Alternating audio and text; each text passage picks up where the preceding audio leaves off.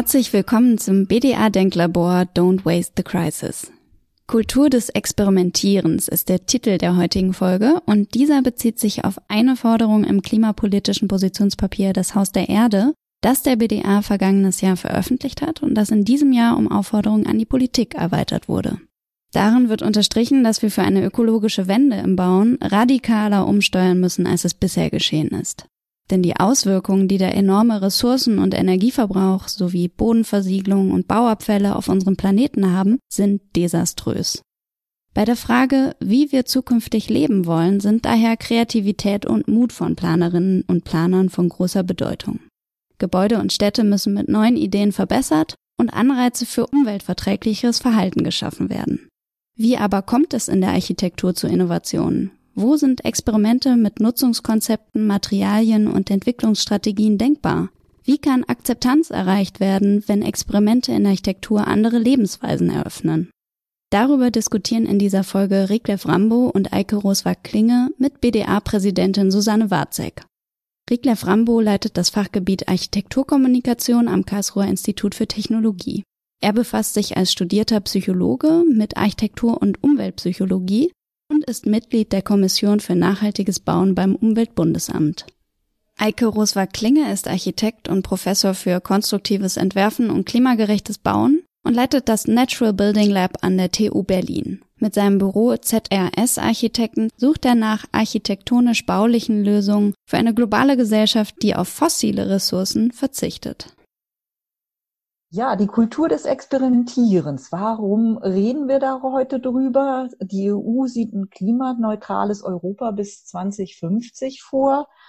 Und dazu gehört natürlich maßgeblich der Gebäudebestand, aber auch das Bauen, das neue Bauen. Deutlich wird, dass im gesamten Lebenszyklus von Gebäuden der Ressourcenverbrauch dauerhaft und weitreichend zu reduzieren ist. Das ist uns eigentlich allen klar. Und die Frage ist jetzt, ähm, können diese Ziele mit dem bestehenden Verständnis von Architektur und Stadt eigentlich erreicht werden? Oder braucht es in der Architektur dafür Experimente im weitesten Sinne? So würde ich mal den Bogen aufspannen. Wer mag anfangen? Rickleff?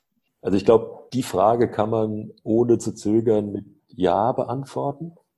Ne, es ist klar, die Herausforderungen sind gewaltig. Also wenn der Gebäudebestand klimaneutral werden soll in absehbarer Zeit, dann muss sich eigentlich fast alles ändern. Ja? Also bei Energieverbräuchen, da sind wir vielleicht schon etwas weiter, äh, mit dem, aber jetzt gerade was die Ressourceneinsparung angeht und Kreislaufwirtschaft, im Bauwesen, da sind wir so weit entfernt von, äh, wie man sich es kaum vorstellen kann. Und folglich ist es klar, also zum Beispiel auf der Ebene von Materialien, aber auch von, von dem Umgang mit dem Bestand, von Umbaustrategien quasi und so weiter und so fort. Da sind enorme Innovationsbedürfnisse vorhanden, ja, oder Herausforderungen vorhanden. Und die Frage ist, wie kann man da hinkommen? Ja, da kann man nur hinkommen über Forschung und über die Anwendung von Forschung. Und das bedeutet experimentieren. Und jetzt ist es aber so, dass anders als in anderen wissenschaftlichen Bereichen die Architektur natürlich eine sehr, sehr spezifische Form des Forschens und der Entwicklung von Innovation hat. Und äh, auch Formen hat, die gesellschaftlich sehr wenig akzeptiert sind weil das Experiment in der Architektur auch im Allgemeinverständnis zum Beispiel eher aufgefasst wird als ein ästhetisches Experimentieren, ein künstlerisches, künstlerisches Experimentieren, das, das muss man so selbstkritisch sagen, auch gerne mal schief geht, ja, so dass, also ich vermuten würde, dass zum Beispiel der, Durchschnittsbürger, die Durchschnittsbürgerin auf der Straße eher sagen würde, stopp, stopp, stopp, ja, das sollen die Herren und Damen Architekten bitte äh, mit ihren eigenen Häusern machen, aber nicht zum Beispiel auf dem Marktplatz, ja. Da wollen wir kein Experiment sehen. Und das ist natürlich ein Riesenproblem, ja, was sozusagen zu so einer Art inhärenten Konservativismus in, in, im Bauwesen führt. Und ja, wenn man sich fragt, wie kann man dem entgegenwirken, dann fallen einem Zeiten ein in der Architekturgeschichte, wo mehr experimentiert wurde, gerade auch vom öffentlichen Bauherrn mehr experimentiert wurde, wo also zu Zeiten des neuen Bauens, aber auch in den 60er, 70er Jahren des letzten Jahrhunderts, wo große öffentliche Aufträge sozusagen sehr viel mehr Risiko eingegangen sind. Und die Frage, die man sich stellen muss, ist, wie kriegt man das hin, dass das wieder so ist, ohne dass sozusagen die Fehler wiederholt werden, dass hinterher halt Experimente sozusagen entstehen, die eigentlich das Gegenteil von dem erreichen, was sie erreichen sollen. Also das ist so der, der Themenkomplex. Und ich will noch eins anfügen. Ich glaube, also wenn man über die Kultur des Experimentierens spricht in der Architektur, dann muss man zwei Verständnisse von Experiment auch ganz klar auseinanderhalten. In der wissenschaftlichen Forschung ist das Experiment ja ganz klar definiert und zum Beispiel Bauingenieure, die wissen sozusagen, wie sieht das aus? Das ist eine bestimmte Versuchsanordnung sozusagen, die sehr strengen Regeln folgt und die häufig angewendet wird auf ganz partikuläre Forschung. Auch in der Psychologie, aus der ich komme zum Beispiel, gibt es eine ganz klare Kultur des Experimentierens. Das macht sozusagen den gesamten Innovationsprozess aus, dass ein Experiment sozusagen auf das andere aufbaut und so auf Dauer Wissen akkumuliert wird. Das ist aber ja in der Architektur in dieser Form fast irrelevant, ja, sondern Experiment in der Architektur bedeutet überwiegend halt ein Gebäude, das bestimmten entwerferischen Regeln folgt, die es so noch nicht gegeben hat oder dass bestimmte Dinge ausprobiert werden, die es in dieser Form noch nicht gegeben hat. Insofern wird in der Diskussion ja auch oft gesagt, jedes gute Gebäude ist eigentlich ein Experiment. Das ist aber natürlich auch eine problematische Auffassung, weil dann wiederum gäbe es gar nicht den Bedarf danach, äh, das auch umzusetzen. Also ich glaube, diese unterschiedlichen Facetten der Thematik, die muss man sehr sauber auseinanderhalten, weil es auch für die einzelnen Formen von Experiment natürlich ganz unterschiedliche Förderwege gibt und die in unterschiedlichen Maßstäben stattfinden und so weiter. Und eigentlich muss man alle gleichzeitig angehen. Das ist das Problem. Du sagtest so schön, ja, ja, also das, das Problem ist oder das Kritische daran ist, dass das Experiment halt scheitern kann. Ne? Mhm. Aber ist es nicht dem Experiment eigentlich immanent, dass es, also, dass es immer diesen offenen Ausgang hat, weil sonst wäre es ja kein Experiment. Also, ich sag mal, dieses Risiko muss man natürlich eingehen, weil sonst kommt man nicht weiter. So ist es ja mit jedem Schritt, Absolut. den man in die Zukunft tut. Ne? Ja.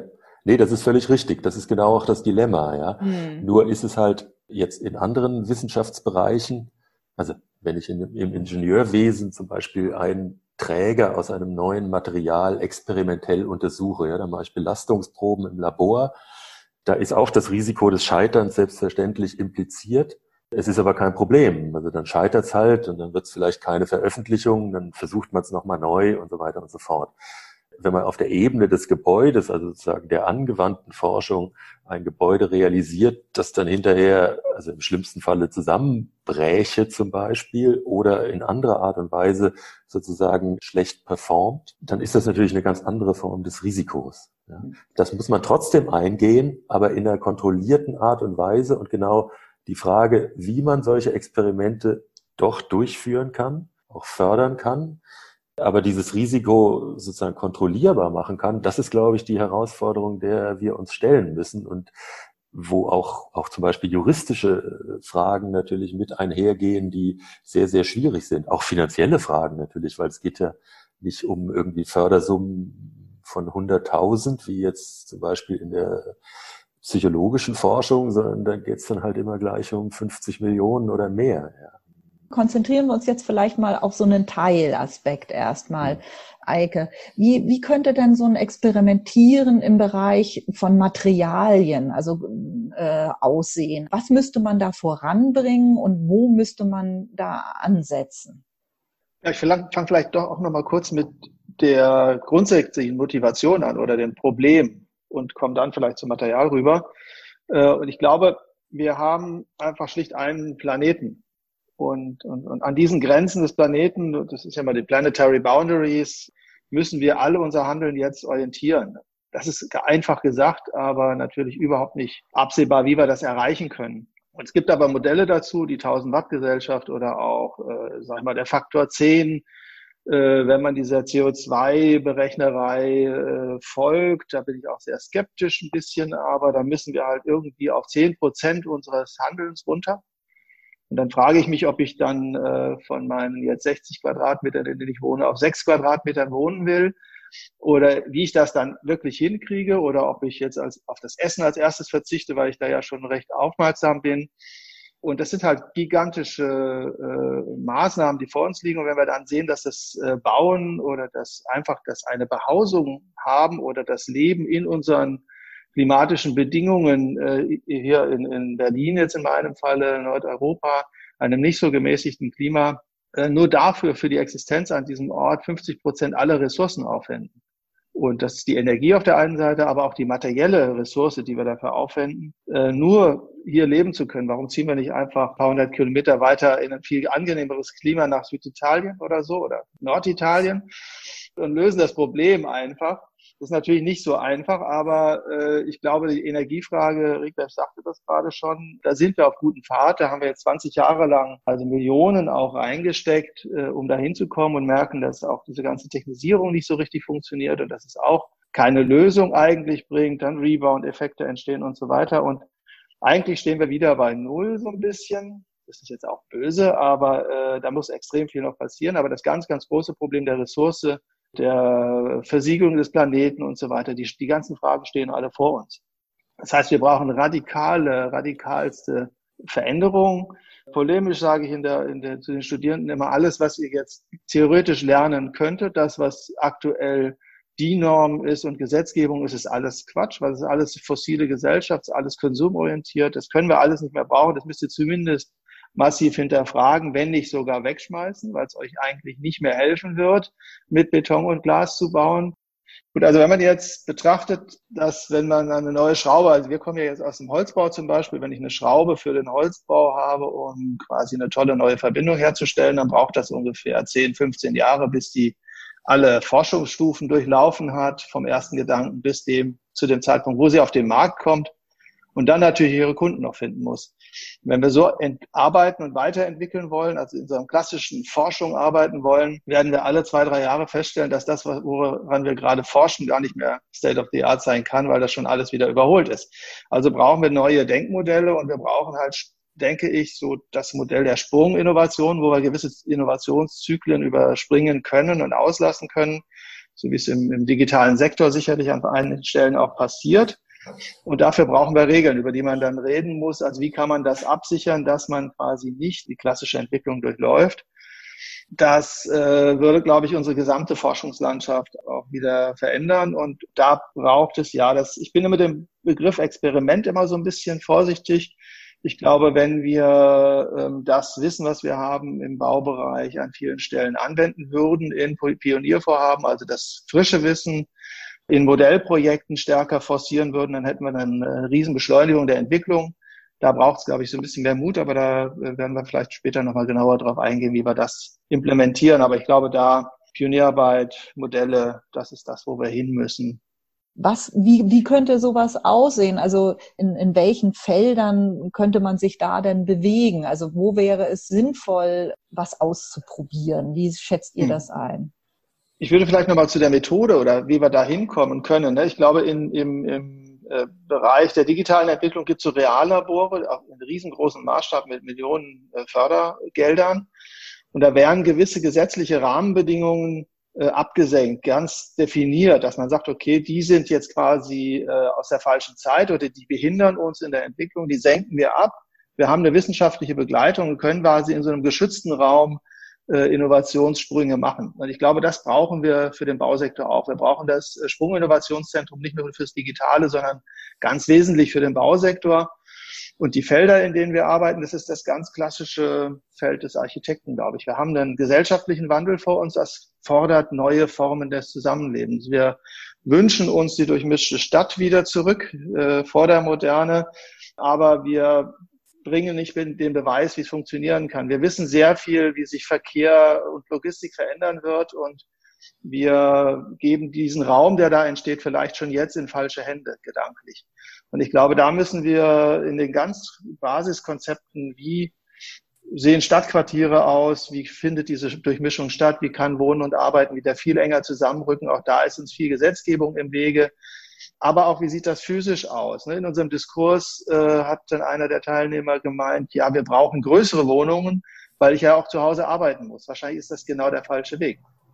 Sondern es braucht wahrscheinlich Arbeitsmöglichkeiten im Quartier. Aber wahrscheinlich ist es so, wenn jetzt jemand einen, Reise, einen, Weg zur Arbeit von der Stunde hat, braucht er in seiner Nachbarschaft eine Möglichkeit zu arbeiten. Ich will jetzt nicht von Coworking sprechen, aber mobile Plätze, wo die, die vielleicht nicht mein Besitz sind, aber die ich teilen kann. Und dann kann ich wieder auch mit sehr wenig Fläche und dann müssten wir, so eine Hochschule müsste nicht mehr kleine Königreiche verbinden, die sich gegeneinander abgrenzen und jeder will mehr Quadratmeter haben und das ist das die große Währung, an der wir gewertet werden, sondern vielleicht müssten wir eher darüber uns messen, wie stark wir effizient sind. Und mhm. wir haben eine zehn Prozent Nutzung unserer Räume in Hochschulen in Deutschland im Mittel und vielleicht müssten wir daran arbeiten. Und das ist, glaube ich, sind grundsätzliche Denkmodelle, die müssen wir ähm, experimentell entwerfen und auch bauen und wir brauchen nicht mehr die Dreiraumwohnungen, das wissen wir schon lange, aber gefördert wird diese und wir brauchen keine Schlafstätte am Rand der Stadt, aber gebaut werden diese gerade für arme Leute.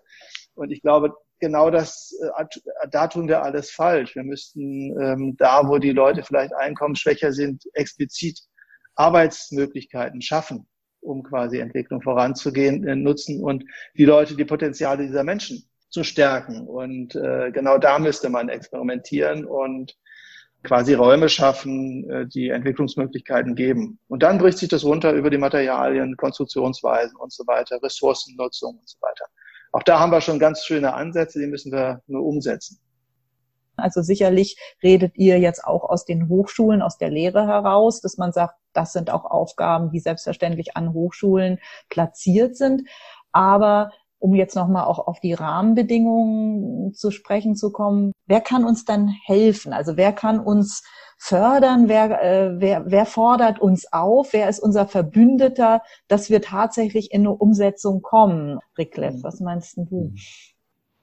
Ja, ich glaube, das ist eine Frage, die natürlich sehr, sehr wichtig ist und die unglaublich schwierig zu beantworten ist. Und wo man anfangen muss zu differenzieren. Also ich will nochmal zurückkommen auf das, was Eike gerade gesagt hat. Ich unterschreibe das alles. Ja, also ich fand das alles richtig. Aber man konnte auch sehen, finde ich, wie man bei der Diskussion um innovative Architektur oder Stadt sehr schnell sozusagen von klein zum großen kommt und dann letztlich bei einer Art Gesellschaftsinnovation auch ist. Ne? Also unsere Städte müssen sich ändern, die Mobilität muss sich ändern, die Zuordnung von Wohnen und Arbeiten muss sich ändern, die Grundrisse müssen sich ändern, wir müssen völlig anders leben. Ja, und das ist logischerweise nicht einfach äh, zu erreichen. Auch ein Reallabor sich vorzustellen, wo das ausprobiert wird, das kann ich mir zwar vorstellen, aber immer nur für einzelne kleine Bereiche. Ja. Und ich verstehe auch zum Beispiel, warum viele Leute da Angst bekommen. Die sagen, also ich will aber mein Leben gar nicht ändern, ja. Und da kommt jetzt der Herr Professor Architekt und erzählt mir, das muss alles anders werden und ich, äh, meine Wohnung wird kleiner und, äh, und fahre ich mit dem Fahrrad und so weiter und so fort. Also, dass man da auf total vermintes Terrain kommt, äh, liegt ja auf der Hand. Und ich glaube, wir müssen wirklich sozusagen sehr pragmatisch auch sein und letztlich diesen Innovationsprozess nach Bereichen planen eigentlich. Und, und ich würde sagen, eher von, dann doch, auch wenn es schade ist, von unten nach oben, also vom Kleinen ins Große gehen. Finde, ein Hinweis darauf ist unter anderem experimenteller Städtebau. Da fällt mir ja fast überhaupt nichts ein. Der normale Fall sind ja all die Europaviertels unserer Städte und also ein Städtebau, der eigentlich in den meisten Punkten, was Nachhaltigkeit angeht, sogar noch hinter das zurückfällt, was wir aus den 60er, 70er Jahren kennen. Also da bin ich leider überhaupt nicht optimistisch, dass wir da sozusagen Experimentierfelder bekommen, in absehbaren Zeiträumen, wo man solche Dinge wirklich ausprobieren kann. Und ich glaube, also um pragmatisch daran zu gehen, würde ich einerseits tatsächlich von der auch universitären Forschung ausgehen. Da muss sich was verändern und da verändert sich auch im Augenblick was. Also Professuren werden anders ausgeschrieben. Es ist nicht mehr alles von den klassischen Entwerfern beherrscht. Ja? Also Wobei ich da nicht generell dagegen bin. Aber ich denke, also es gibt an den, an den Universitäten natürlich auch Forschungsdefizite. Das ist ganz klar. Ja? Also viele der, der großen Lehrstühle forschen nicht in dem Sinne, sondern entwerfen, so wie sie es immer getan haben. Und da mag manchmal eine Innovation rauskommen, aber zumindest systematische Fortschritte sind auf diese Art und Weise nicht zu erzielen. Und äh, ich glaube, da ändert sich ein bisschen was in den Gewichtungen. Es wird mehr Wert auf Forschung gelegt. Ich glaube auch, dass das Thema Interdisziplinarität ein ganz wichtiges Thema ist. Also das können Architekten nicht alleine machen, ja, sondern sind gerade auch zum Beispiel auf ein verbessertes Verhältnis zu Ingenieuren, zu Materialforschern angewiesen. Ja, da gibt es meines Erachtens große Defizite und, und viele Potenziale, die noch zu heben sind auch solche experimentellen Strukturen, wie sie die ETH Zürich hat, dass man eine Struktur hat, in die zum Beispiel mal ein experimentelles Wohnelement zum Beispiel eingesetzt werden kann für einen bestimmten Zeitraum und tatsächlich auch bewohnt werden kann und beforscht werden kann in einer Art und Weise, wie es nur ganz selten passiert, ja, weil diese Möglichkeit äh, sonst an den meisten Hochschulen nicht passiert und so weiter und so fort. Auch die Reallabore, die Eike schon angesprochen hat, sind sicherlich ein wichtiges Element in diesem Prozess. Ja? Und da entwickelt sich im Augenblick eine ganze Menge. Gerade ist das aber nach meiner Einschätzung noch, das ist im Entstehen und unter diesem Begriff Reallabor findet alles Mögliche statt. Auch einiges, was nicht ganz so toll ist, wie es auf den ersten Blick aussieht. Das muss man auch sagen. Also das wird wie immer solche Modebegriffe in der Forschungslandschaft wird natürlich auch für politische und Marketingzwecke im Augenblick so ein bisschen missbraucht. Ja. Aber da finde ich zum Beispiel, ist es eine wichtige Aufgabe der Architekten, auch des BDA, darauf zu achten, dass solche Instrumente wirklich gezielt und sinnvoll eingesetzt werden und gefördert werden, so dass sich das nicht verselbstständigt und gemacht wird, weil es halt gerade Geld dafür gibt, sondern dass da wirklich auch gezielte Forschungsfragen angegangen werden und dann vor allen Dingen, das ist auch noch ein Punkt, den ich ganz wichtig finde, auch in einer bestimmten Art und Weise evaluiert werden. Also dass es eine Rechenschaftspflicht gibt, äh, was ist jetzt passiert da und was ist wirklich bei rausgekommen. Ja? Auch hier, also mit der nötigen Offenheit, auch mal zuzugeben, dass man gescheitert ist zum Beispiel. Ne? Also weil das finde ich, es ist gar nicht so einfach, in der Architekturgeschichte zum Beispiel nach gescheiterten Experimenten zu suchen. Man hat immer den Eindruck, die sind eigentlich alle geglückt, ja. Und wenn sie nicht geglückt sind, dann war es trotzdem toll. Also ne, es gibt ja ganz ungewöhnliche Strukturen und die werden positiv bewertet, einfach deswegen, weil sie experimentell sind und irgendwie originell und innovativ. Aber jetzt bezogen auf Fragen wie zum Beispiel Ressourcenverbrauch oder wie man da drin wohnt oder lebt und so weiter, äh, wird eigentlich selten in systematischer Art und Weise geschaut. Ja. Das tut manchmal natürlich auch weh, aber ich glaube, für einen solchen Prozess, wie Eike ihn charakterisiert hat, der also wirklich auf breiter Front zu veränderten Formen des Wohnens, Arbeitens, Lebens führt, muss man auch in der äh, Hinsicht äh, Verantwortung übernehmen und sehr genau hinschauen und, und sehr ehrlich sein, auch wenn das manchmal schwerfällt. Ja, das glaube ich auch. Also dieses Monitoring ist, glaube ich, so eine ganz wesentliche Sache. Also dass man ähm, die Dinge nicht nur entstehen lässt, sondern dass man sie dann auch begleitet und dass man sie bewertet, ja, mhm. und die Erfolge oder die Misserfolge aufzeigt, die sich daraus ergeben. So, so gehört sich's ja eigentlich auch, wenn man was beforscht. Aber ich wollte noch mal auf dieses, äh, das ist ja ganz schön, dass du sagst, du glaubst aber trotzdem, man muss im Grunde von unten raus mit kleinen Schritten agieren. Das würde ich auch erstmal glauben, weil ich auch meine, dass äh, wir nur mit guten Beispielen oder mit guten Geschichten, also wo ich was erleben kann, wo ich was positiv erleben kann, auch die Gesellschaft ein Stückchen mitnehmen können. Also wie gelingt es uns, gute Beispiele zu zeigen im Kleinen, im Quartier oder wo auch immer am, am konkreten Projekt, wo man aber hinterher eine Geschichte erzählen kann oder wo es den Leuten gar nicht um Geschichte geht, sondern um richtige Erfahrung, dass ich die Erfahrung machen kann, also ganz banal, äh, jetzt während Corona, äh, Shutdown, plötzlich waren die Straßen Teil der Stadt. Also alle konnten sie erfahren, äh, man konnte sich darauf relativ frei bewegen. Radfahrer konnten mit ihren kleinen Kindern gute Ausflüge machen, ungefährdet. Das hat jeder erleben können. Und ich glaube, solche positiven Erfahrungen bedarf es, damit wir einen Großteil unserer ja, unserer Menschen mitnehmen und äh, nicht über Verzicht sprechen, sondern über Gewinn. Also das wäre ja eigentlich das, wo wir hin müssten. Fällt euch da was ein, so beispielhaft, wo, wo man sagen kann, da ist das so im Kleinen schon geglückt? Naja, es gibt ja zig solcher kleinen, schönen Projekte, die wir alle dann auch publizieren und veröffentlichen, wo wir auch die unterschiedlichsten Ebenen anspielen, die aber dann auch wieder verhallen. Ne? Und wir kommen halt nicht in diesen großen Wandel rein, glaube ich. Und ich stimme dir da voll zu, dass wir das mit den Menschen machen müssen. Ich bin auch natürlich, äh, in unserer DNA steht eingeschrieben, dass wir experimentieren mit kleinsten Formaten und versuchen, das zu skalieren. Da bin ich voll von überzeugt und ich glaube auch, das braucht es am Anfang für so ganz wilde Sachen, wenn man ein Haus aus Pappe baut, dass man das äh, und aus dem, aus dem Müllcontainer raus entwickelt, dann muss man das halt, glaube ich, nicht mit dem Hochhaus versuchen, sondern muss man es erstmal klein versuchen. Aber ähm, wir brauchen, glaube ich, Tempo und Geschwindigkeit. Wir brauchen den großen Maßstab und wir brauchen dafür einen großen, breiten gesellschaftlichen Konsens. Und ich glaube, ohne das wird das nicht gehen. Und wir sehen, dass wir uns im Moment vorstellen könnten, dass das äh, Automobil nicht mehr unsere ganz zentralste Antriebskraft ist. Also auch gesellschaftliche Antriebskraft und dass die Motivation jetzt unbedingt einen Stern vor der Tür stehen zu haben.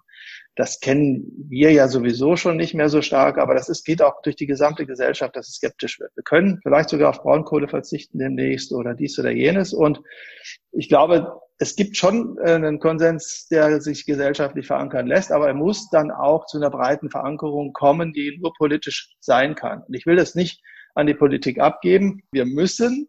Und das äh, heißt eigentlich, ich muss. Und ich will nur nicht ich sein, sondern äh, ein Wir sein, auch weil wir immer in Netzwerken arbeiten. Deswegen ist für mich das Wir immer sehr, sehr wichtig. Und wir müssen heißt, es ist höchste Zeit. Also wir müssen alle.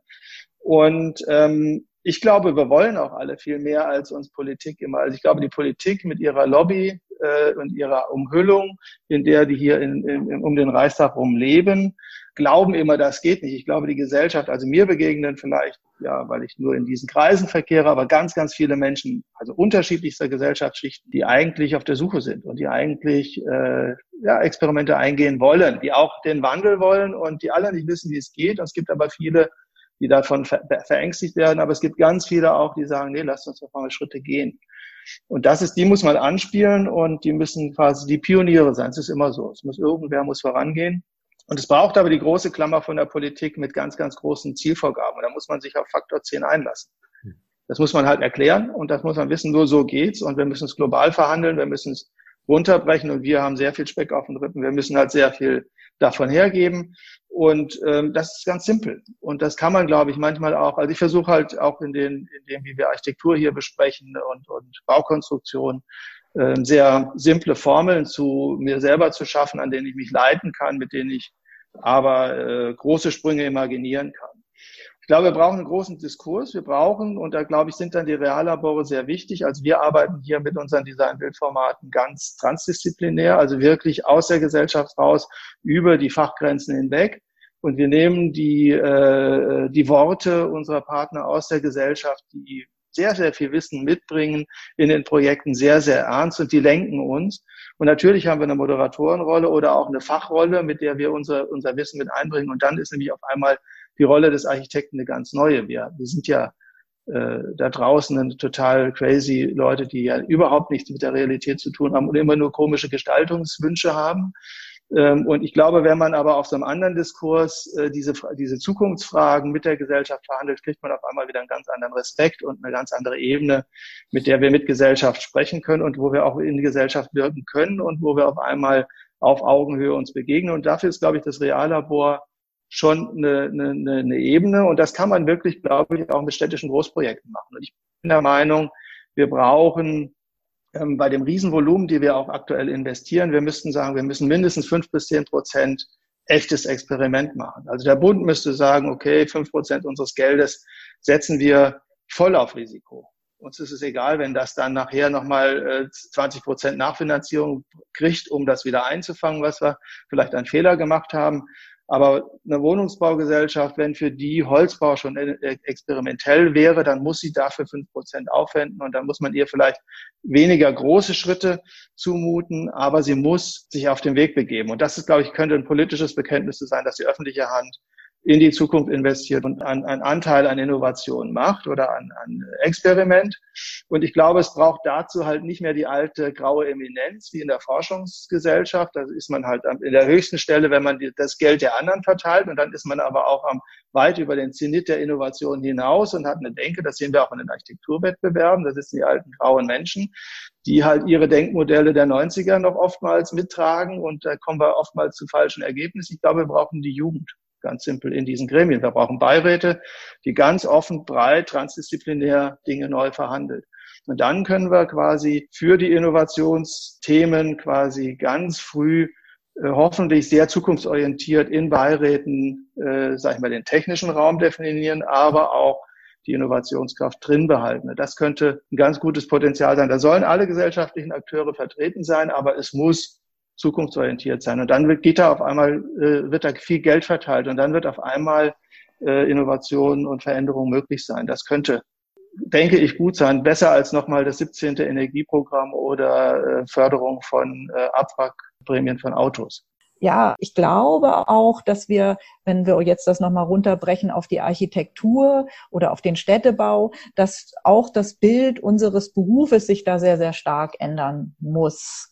Und da wäre jetzt auch nochmal, weil das, da habe ich ja beide Experten direkt äh, im Zugriff, äh, wie würde sich das dann auch auf die Lehre auswirken müssen? Denn ich sag mal, so ein Architekt, der Gesellschaft verhandelt, ist ja jemand ganz anderes, als der sich bis jetzt in seinen ja, architektonischen Träumen und Räumen versenken konnte. Wie schätzt ihr das ein und wo spürt ihr das vielleicht schon? Ich spüre das im Augenblick sehr stark an der Hochschule. Also bei der aktuellen Studierendengeneration haben gesellschaftliche Themen im weitesten Sinne enorm an Bedeutung gewonnen. Also im Augenblick, wenn ich die Masterarbeiten angucke, dann haben die fast immer so eine Komponente und auch Nachhaltigkeitsthemen. Also das hängt jetzt bei uns in Karlsruhe ganz konkret auch mit Personen zusammen. Also wir haben seit fünf Jahren äh, jetzt ein Fachgebiet nachhaltiges Bauen, das mit dem Kollegen Dirk Hebel besetzt ist. Und der hat da eine enorme Wirkung erzielt, das muss man wirklich so sagen. Und da verändern sich die Themen. Und die Ansprüche der, der jungen Leute sind sehr hoch, die Ziele sind sehr hoch gesteckt. Also die wollen wirklich häufig die Welt verändern. Ja. Und natürlich gibt's dann auch sowas wie einen Praxisschock. Also manche dieser Leute, die, die da die tollsten Ideen haben, die müssen halt nachher Geld verdienen, landen in einem konventionellen Architekturbüro und machen das, was man da schon seit 30 Jahren gemacht hat, weil der Chef halt einer der grauen Männer ist, von denen Eike gerade gesprochen hat und die in den Jurys sitzen und so. Und dann gewöhnt man sich dran, dass Architektur vor allen Dingen aus Beton und Glas hergestellt wird und man letztlich doch immer das machen muss, was derjenige, der bezahlt, also oder was bezahlbar ist und dann bleibt davon nichts übrig. Und das macht mir eine, macht mir große Sorgen, muss ich sagen. Ja, und da sehe ich auch eine große Verantwortung jetzt von uns Lehrenden, äh, wie man da einen Weg findet, der einerseits diesen Idealismus bewahrt und die, die Motivation der jungen Leute bewahrt, äh, gesellschaftsverändernd tätig werden zu wollen und der aber gleichzeitig jetzt auch keine Illusionen aufbaut, beziehungsweise auch die, sagen wir, die Hürden, die dem entgegenstehen, schon in einer realistischen Weise benennt, so dass die resiliente Strategien entwickeln, mit denen sie auch, wenn dann die ersten Widerstände auftreten und das wahre Leben so ganz anders ist, dann nicht verzweifeln und sagen, okay, dann mache ich in meiner Freizeit, gehe ich weiter zu Greenpeace, aber im Job baue ich Bürogebäude am Stadtrand, dass, dass diese Kluft irgendwie bewältigbar wird. Ich glaube, unsere, unsere Haltung ist da geht da fast in eine noch, noch viel radikaleren Ansatz. Und das ist das, was ich, glaube ich, an diesem Job hier in der Hochschule, wo ich ein sehr geschütztes System habe, wo ich sehr freche und mutig sein kann, den großen Luxus, dass ich hier wirklich kein Blatt mehr von Mund nehmen muss, was ich in einem Büro natürlich, wenn ich um, äh, das Geld von einem äh, Menschen verbaue, äh, da doch ganz härte, viel härtere Grenzen habe. Ganz richtig auch. Ne? Und ähm, ich glaube, unser Bild des Architekten adaptiert sich halt eigentlich an dieser hohen Komplexität, die wir eigentlich im Moment haben. Wir wissen es ja, also alles hängt irgendwie zusammen und alles muss mit allem argumentieren und kann, nichts kann man richtig rausgrenzen. Und so viele Dinge sind halt endlos offen und wir haben ganz wenig ernsthafte Lösungen. Und ich glaube, man muss eine Methode haben, wo man sich das erstmal eingesteht. Und wenn man sich als Hochschullehrer dann äh, nicht hinstellt und sagt, also natürlich müssen wir Vorlesungen halten, natürlich müssen wir auch unser Wissen, was wir tragen, vermitteln, deswegen sitzen wir hier. Aber trotz alledem ist das ja morgen auch schon wieder nicht mehr gültig auf eine Art. Ja, also wenn wir nochmal zurückkommen zu der Komplexität, auf die wir alle jetzt ja zurückgeworfen werden oder das wenige Wissen, was wir quasi ähm, über die Zukunft haben, brauchen wir, glaube ich, eine sehr große Offenheit in diesem Berufsfeld des Architekten auch. Und äh, wir an der Hochschule lenken das dahin, dass wir quasi selbstbestimmte Lernprozesse wieder stark in den Vordergrund stellen, also weniger frontal. Aber wir versuchen möglichst weitgehend die Studis in eine aktive Haltung zu lenken, glaube ich, und ihre eigenen Themen mit einzubringen und zu äh, bearbeiten. Und da braucht es auch eine gewisse Form, eine gesunde Form von Aktivismus. Und es gibt, glaube ich, viele Büros, die da auch gerade sich verändern. Und ich glaube, die, die Berufschancen für diejenigen sind gar nicht schlecht. Und am Ende müssen sich wahrscheinlich auch selber gründen. Wir müssen einfach schlicht äh, gucken, dass man in dem schwierigen Feld, wo man aktuell ja nur sehr begrenzt äh, Möglichkeiten hat zu starten als junges Team, aber die müssen dann einfach auch sich auswildern und klar, ein bisschen unterstützen können wir die.